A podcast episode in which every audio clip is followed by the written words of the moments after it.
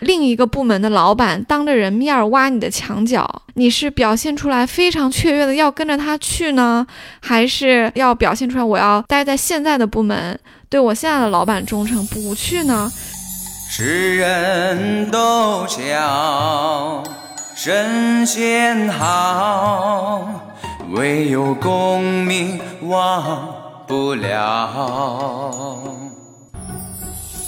Hello，大家好，欢迎收听今天的多芬职场。我们上两期呢，请到了刘丽姐来讲这个《红楼看职场》系列，获得了一些听众朋友的喜欢。那我们这一期也继续请到了刘丽姐。我们在说这一期要聊哪个人物的时候呢，她就跟我说，有这样的一个女性，她在等级森严的地方，成功的给自己调换了岗位，换了老板，加了薪水，而且还找到了好老公。本来就是一眼望得到头的日子，她就是靠着自己的聪明、情商和主动就闯了出来。那她是谁呢？我们就请刘丽姐来给我们介绍一下。嗯，好的。光凭这段简介，大家可能觉得这个人物特别的神秘，特别的有意思，也很好奇，对不对？但是如果我揭露了答案，你可能会觉得，哦，真的是，然后每句话都形容的很恰到好处。没错，她其实是一个丫鬟，然后呢，她的名字叫小红，她原来的名字叫红玉，她曾经是宝玉的丫鬟，也就是怡红院的员工，后来呢换到了啊王熙凤那里，成了王熙凤的员工。那关于红玉，我们可以先讲一讲，就是她在什么地方出现的，然后她是怎么升的职吧。红玉的出现其实挺晚的，她在。二十几回的时候才登场，而且呢，他登场的时候也没有干什么特别惊天动地的大事，因为我们知道，在宝玉的怡红院里面，他有差不多有十几个丫鬟服侍他，黛玉也有很多丫鬟嘛，因为公子小姐的配备就是这个样子的。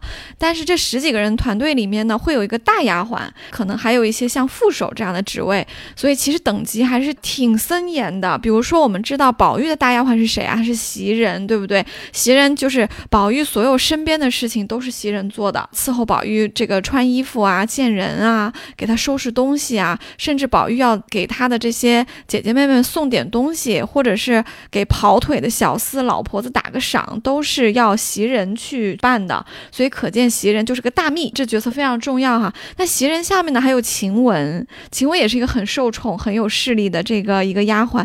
那在这两个人后面呢，又还有其他的丫鬟，比如说我们知道名字就有麝月。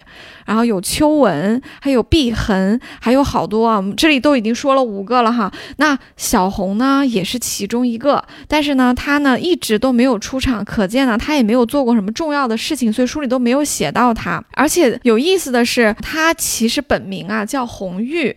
她的这个身份呢很有意思，她在书中给她的设定是她是贾府的管家林之孝的女儿。当然，可能曹雪芹一开始没有想好这个人物要怎么写啊，给她设定了一个比较好的一个出身，因为她如果是贾府的管家的女儿的话，按理啊她的职位不会这么低，但是呢确实又是这么低，我们呢就姑且当做曹雪芹可能没有安排好，或者是删改的时候没有调整过来吧。所以呢，我们认为小红就是这个林之孝的女儿，她本名呢叫红玉，为什么在书里一开始大家都管叫小红呢，因为红玉的玉字，她犯了一个忌讳。我们知道这个《红楼梦》里面，宝玉和黛玉，她的名字里都是有玉的，然后他们都是主人嘛，啊，一个是公公子，一个是小姐。那丫鬟的名字是不可以和主人重复的，就不能犯忌。这个我们啊，很多读者可以联想到，因为在封建社会，君王用的名字，老百姓是绝对不能用的，提到的时候都要找另外一个字带过去，这是因为犯忌嘛。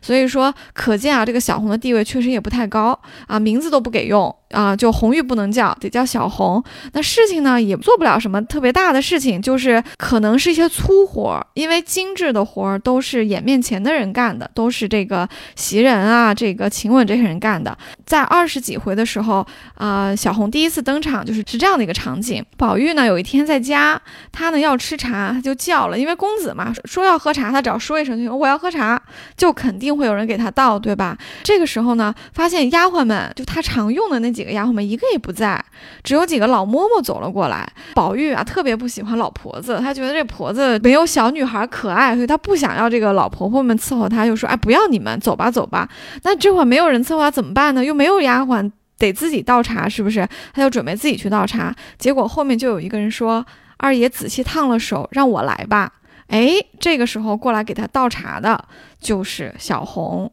其实我们从这个小细节是不是可以看到，小红是一个非常细心的女孩？她其实呢，在别的丫鬟在面前的时候，她是不会去抢活干的，因为她特别有眼力劲儿。但是她还是一个很有责任心的女孩，她离这个宝玉的屋子也没有很远，而且她可能听到或者看到了宝玉，也就是他大老板在房间里要喝茶，边上没有人，哎，没有人的时候，你去给老板倒个茶就不算越级了，对吧？啊，这本来虽然不是你的活儿，但是你不能让老板自己倒吧，所以。他就过去给那个宝玉倒了一个茶，然后宝玉一看，哎，以前没有见过这个女孩啊，就打量了一下，发现这个女孩啊，从长相到穿着到气质都特别好，很不俗气。我们宝玉眼光特别好啊，宝玉对女孩子的眼光一向都是很独到的。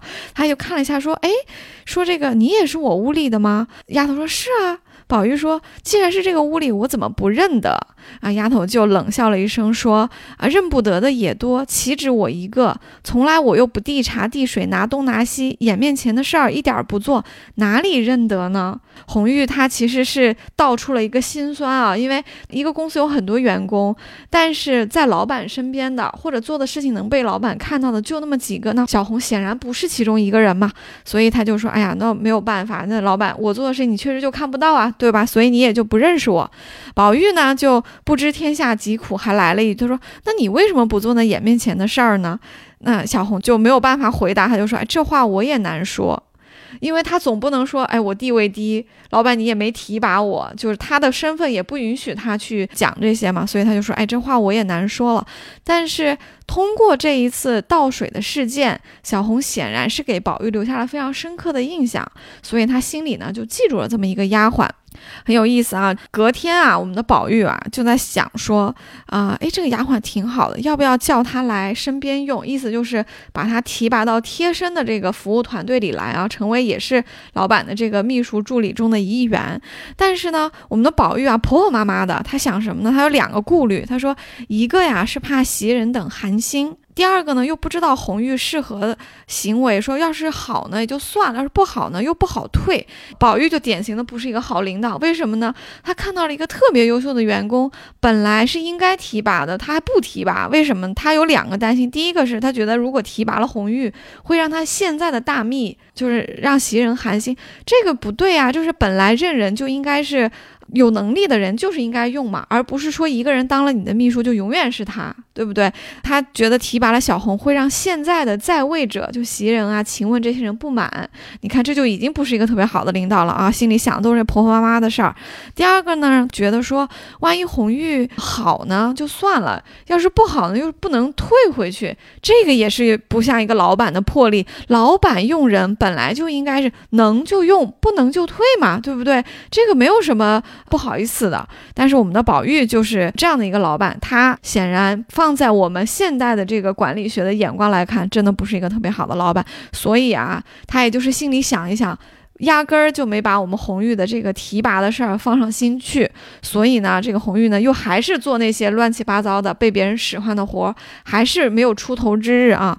那这个红玉什么时候有了出头之日呢？哎，他也是非常聪明，及时的给自己找到了另外一个潜在的好老板。在《红楼梦》里面，谁比较擅长用人啊？想都不用想，王熙凤，对不对？因为我们知道王熙凤非常的忙啊，她可能走到哪都有人过来请示事情，然后她可能也一直都有事情要去安排，比如说给谁送个东西啊，处理个事儿啊，结个账啊，发个请帖呀，对不对？特别多的事情，而且王熙凤也有老老板，所以他要经常去做汇报，所以他是一个亲力亲为的一个经理人，事情特别多。王熙凤她也有一个很精干的一个助理团队。她的大秘就是平儿，我们以后来讲啊。然后她也有二秘，还有三秘，这些人都非常的能干。有一天，这个王熙凤呢遇到一个事儿的时候，发现身边啊一个秘书也没有，因为秘书也去忙别的事情了。但是她呢又着急要吩咐一个事情，怎么办呢？诶，她远远的看到了远处有一个丫鬟。因为事情特别急，他也顾不了了。虽然不是他的丫鬟，就招个手把他叫过来。这个人呐，就是红玉。我们红玉也非常的眼力架特别好啊。就王熙凤一招手，他就跑过去了。跑到凤姐面前呢，他就笑着问她，不卑不亢啊，大大方方说：“奶奶使唤做什么？”啊，就问了一下。然后凤姐呢也打量了一下他，然后看他生的干净俏丽，说话知趣。你看我们凤姐也非常会看人啊，凤姐看人跟这个宝玉很像，他们对女孩子的打扮呀、谈吐啊，就是特别的会鉴赏啊。所以这个凤姐一看，哎，这女孩也很不俗气，讲话也很不错。然后他就问他说：“我的丫头今儿没跟来。”这会子想起一件事儿来，使唤个人出去，可不知你能干不能干，说的齐全不齐全？他就说：“我今天丫鬟没有来，但我有个事儿要交代人去做，但不知道你能不能干呢？对吧？这老板得问吧，因为凤姐不是红玉的老板，所以呢，他就得问一下。然后红玉就说：‘奶奶有什么话，只管吩咐我说去。若说不齐全，误了奶奶的事儿，任凭奶奶责罚罢了。’”你看，红玉其实很抓住了这个机会啊，他就说：“您有什么事儿，只管交代我去做就行了。如果做的不好，耽误了您的事儿，就任您责罚。因为。”我们可以理解成，这个宝玉和凤姐都是这个大公司里的不同部门的老板。虽然红玉是宝玉的呃下属，但是理论上啊，因为凤姐也是老板。那凤姐呢啊，如果找他做一个事情，虽然不是他分内的事情，但是他也是可以做的。那要不要做，就是红玉自己的决定了。因为做的对不一定有好处，做的不对可能有坏处，对吧？那他呢，哎，就抓住了机会，他就觉得说这事儿我要做。我要在这个凤凤姐面前，就是展现一下我的能力，而且她讲的非常的漂亮。她说：“哎，如果呃说的不齐全，误了奶奶的事儿，任凭奶奶责罚。”哎，凤姐心想：“哎，这女孩子说话不错啊，有担当。”她就问她说：“你是谁房里的？我使了你出去，他回来找你，我好替你答应。”啊，我们的凤姐也很周到，她就说：“那我因为我派你做事情嘛，这事情得花一点时间。万一你的主人叫你呢，我帮你说一句，不是你没有干活，不在岗位，我可以帮你解释一下哈。”这个红玉说：“我是宝二爷房里的。”凤姐说：“哎呦，原来你是宝玉房里的，怪道呢也罢了，什么意思呀？就是说你是宝玉的房里，因为宝玉就是对女孩子眼光很高嘛，怪不得你这么能干。”他就夸了一下啊，凤姐就给那个啊红玉布置一个任务。这个任务呢，看起来也不是很难，但是呢，如果熟悉一个大家族的运作规矩的话，你就会知道，其实也不太好办。这事儿啊是这样的，他说你到家里告诉你平姐姐，平姐姐就是王熙凤的大秘啊。他说外头屋里桌子上汝窑盘子架儿底下放了一卷银子，那是一百二十两，给绣匠的工价。等张才家的来要，当面称给他瞧了，再给他拿拿去。在里头屋里床上有个小荷包，拿来给我。听上去啊，是不是不是很难？去哪儿找一卷银子？一共是多少？那个钱是干嘛用的？等人来了，当面称钱货两讫，哎，你再给他拿过去，然后你再到我屋里头给我取一个什么东西啊？这个好像不是很难，所以红玉听了就去了。然后去完了之后呢？过了一会儿，他就回来了。回来之后，他把这个，呃，事情办完了之后啊，没结束。为什么呢？因为他找到了平儿之后，把王熙凤交代的事情办完之后，平儿呢也吩咐了他几件事情。因为平儿在家，王熙凤在外面嘛。平儿作为一个大秘，他就顺路说：“哎，那你再帮我捎句话给这个凤姐。”所以小红等于这一趟差办了两个事情啊。平儿郭小红去转述的这个话呢，就复杂了。说了一一长套啊，是这样说的。他说：“平姐姐回奶奶说，旺儿进来讨奶奶的事下，好往那家子去的。平姐姐就把这话按着奶奶的主意打发他去了。他说的比较简单。这凤姐就说：他怎么按我的主意打发去了？意思就是说，按你说的这么简单，那我的主意是什么呢？你知不知道？你是不是故意把复杂的事情说简单了呢？”我们的红玉做事情非常的缜密啊，所以她一点都不怕王熙凤问，她不是一个马虎的人。然后红玉就解释说：“她说平姐姐说，我们奶奶问这里奶奶好，原是我们二爷不在家，虽然迟了两天，只管请奶奶放心，等吴奶奶好些，我们奶奶还会了吴奶奶来瞧奶奶呢。啊，这个吴奶奶前天打发人来说，舅奶奶带了信儿来了，问奶奶好，还要和这里的姑奶奶。”寻两丸延年神宴万全丹，若有了，奶奶打发人来，只管送在我们奶奶这里，明儿有人去，就顺路给那边舅奶奶带过去的。哎呀，这话我们现代人听完之后一头雾水，是不是？怎么每句话里都有一个奶奶啊？我告诉你，这里所有的奶奶都不是一个人，这里有四五个人。所以这个旁边听话的这个李纨啊，就说：“哎呦，这话我就不懂了，什么奶奶爷爷的一大堆。”凤姐啊就笑着说：“怨不得你懂，这是四五门子的话呢，什么意思？这是四五件事情。”但是凤姐听完小红这么详细的这个述职的这么一段话，她就知道了红玉非常非常的有条理。清楚，这里所有的奶奶，红玉讲的都是对的。然后凤姐也听出来了，确实都是对的，业务能力非常强。因为这个姑奶奶、舅奶奶、我们奶奶这些，她都说对了啊，所以她就对红玉说：“好孩子，难为你说的齐全啊，就是特别能干，很欣赏她。”这个时候啊，凤姐就动了一个心，她就对旁人说：“她说这个丫头就好，方才这话虽然不是很多，听这个口气就很简断。她觉得这个红玉办事情又周到，然后呢，老板问简单的就能往简单说，老板又问细了能往细了说，她就是业务能力是经得起推敲嘛。所以她就对红玉说：‘你明儿服侍我去吧，我认你做干女儿，我再调理调理，你就出息了。’哎，这句话有点门道啊！这个在我们现代人看来，像不像是另一个部门的老板当着人面挖你的墙角？你这个时候怎么办？你是表现出来非常雀跃的要跟着他去呢，还是要表现出来我要待在现在的部门？对我现在的老板忠诚不去呢？这两个呀，其实都不是一个非常好的一个选择，至少对我们红玉来说不是一个很好的选择，因为显然他在宝玉的怡红院里是没有出头的机会的。他用现在的话说叫没有发展机会。王熙凤那里是肯定有，因为王熙凤是家里管事儿最多的人，也可以学到很多的人情世故。王熙凤可能有很多事情给他办，有很多施展的这个余地啊，将来也就可以升迁。但是呢，在我们封建的这个礼法下，又当着很多别的外人的面前，她又不能表现出像我们现代女性一样，就是特别要争取的这个样，他又不能。所以小红应该怎么办呢？我们这个小红啊，不卑不亢的表达了他的心迹，又没有得罪老板啊，他是这么说的。他首先就笑了一下。凤姐说：“你笑什么呀？你是不是觉得我这个年纪认你做干女儿还不够大呀？”她说：“别人要认我做干妈，我还不愿意呢。”呃，红玉笑着说：“我不是笑这个，我是笑奶奶认错辈数了。我妈是奶奶的干女儿，这会子又认我做干女儿。”凤姐说。哎，谁是你妈？别人就给他解释说啊，你原来不认得她，她是林之孝之女，就是大管家的女儿。这什么意思呢？不是讲工作的话，是有点像我们在讲说拉关系的一句话啊。小红的意思就是说，哎呀，奶奶想认我做干女儿，那倒是好，我是愿意的。但是我妈就是奶奶的干女儿，您这会儿认我，这不是乱了辈分了吗？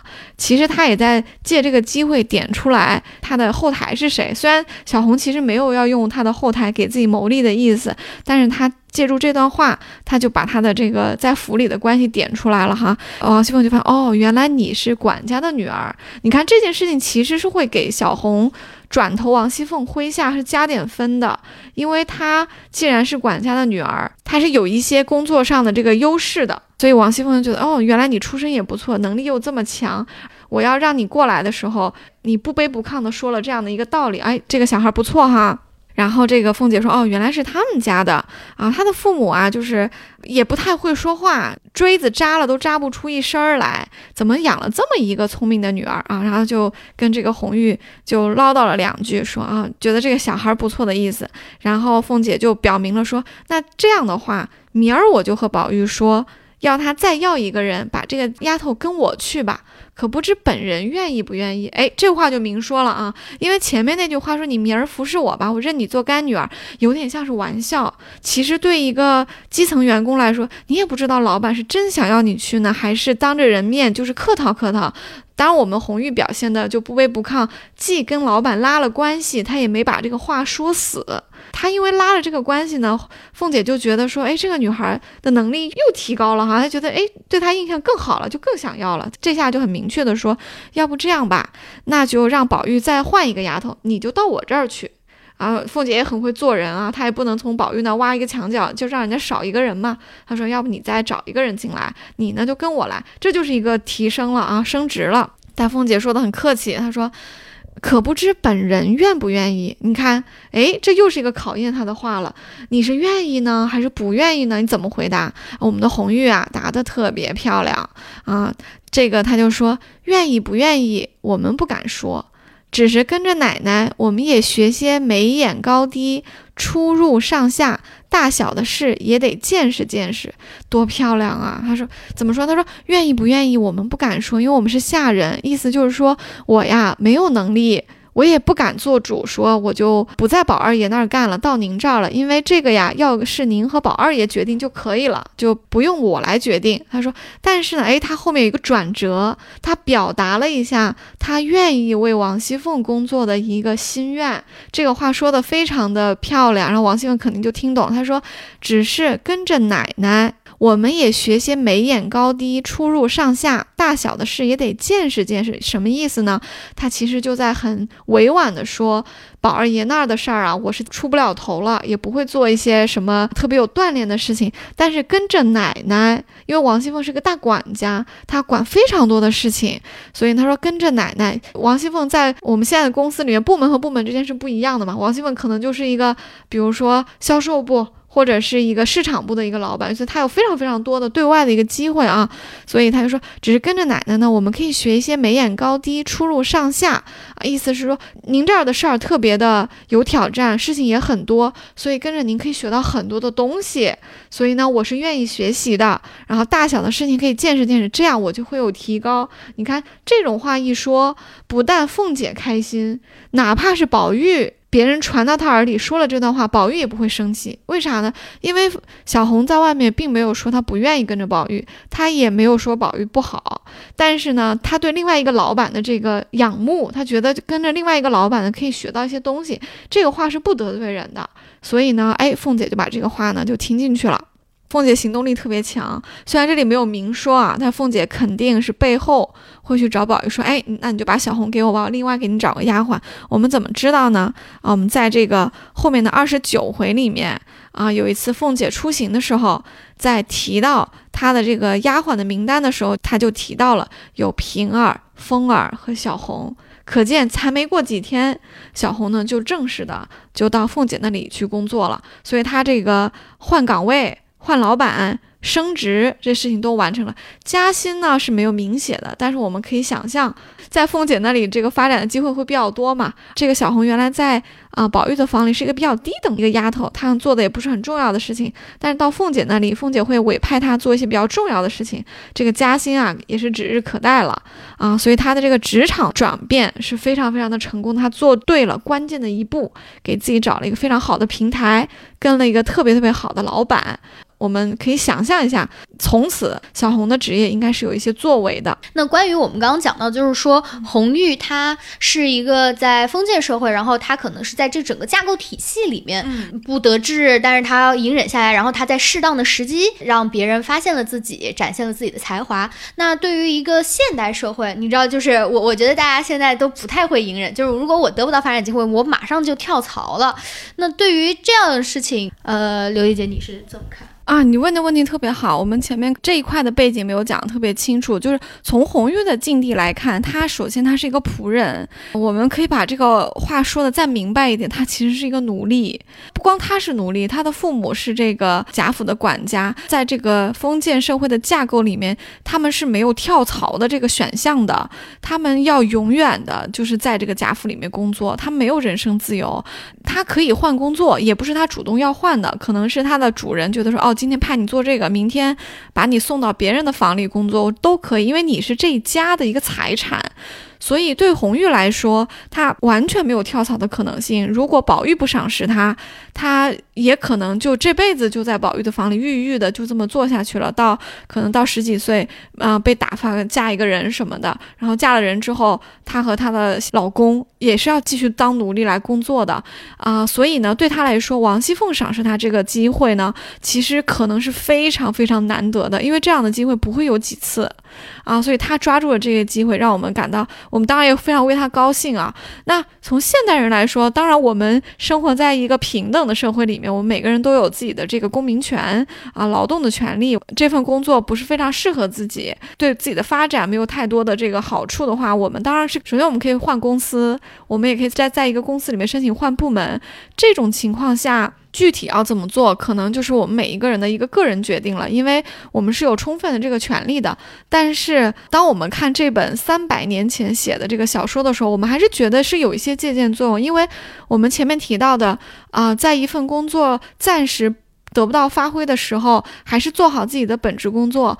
在老板给了自己这样一个机会的时候，就抓住这个机会，不卑不亢的把事情做好，汇报出去，展现自己的能力，以及不管是不是有人来挖墙脚，在这个人面前能够给足老板的面子，然后又能够表达自己特别上进的这个心。因为我们红玉的这个话里面，在王熙凤挖他的时候，他表现的是他跟着王熙凤可以学到东西，这其实体现的是一种上进嘛，对不对？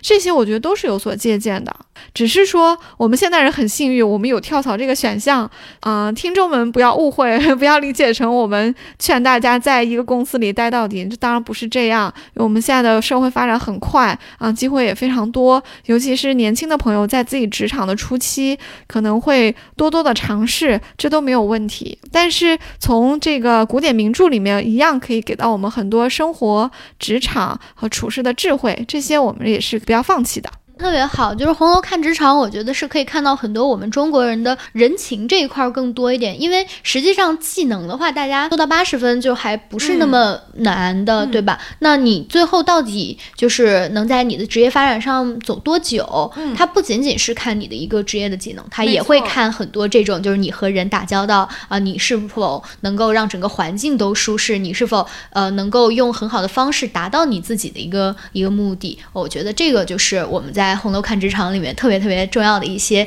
待人处事相关的一些细节，然后这些初入职场年轻人可以学到的，而且很重要的一个点就不要在职场交恶，或者不要在生活里交恶。嗯，我觉得这个就是我们刚刚说的红玉的这个根本嘛，对吧？他没有捧一踩一，没错 没错，对对对，好，这个大概就是我们这期节目的全部内容了。嗯，然后就感谢大家的收听，好，再见，拜拜。世人都讲。神仙好，只有金银忘不了。中招之恨，俱无多。